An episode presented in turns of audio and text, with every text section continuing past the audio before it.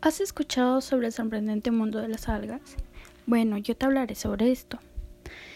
La obtención de, compuestos nutracéuticos de algas extremofilas como Galderia sulfurea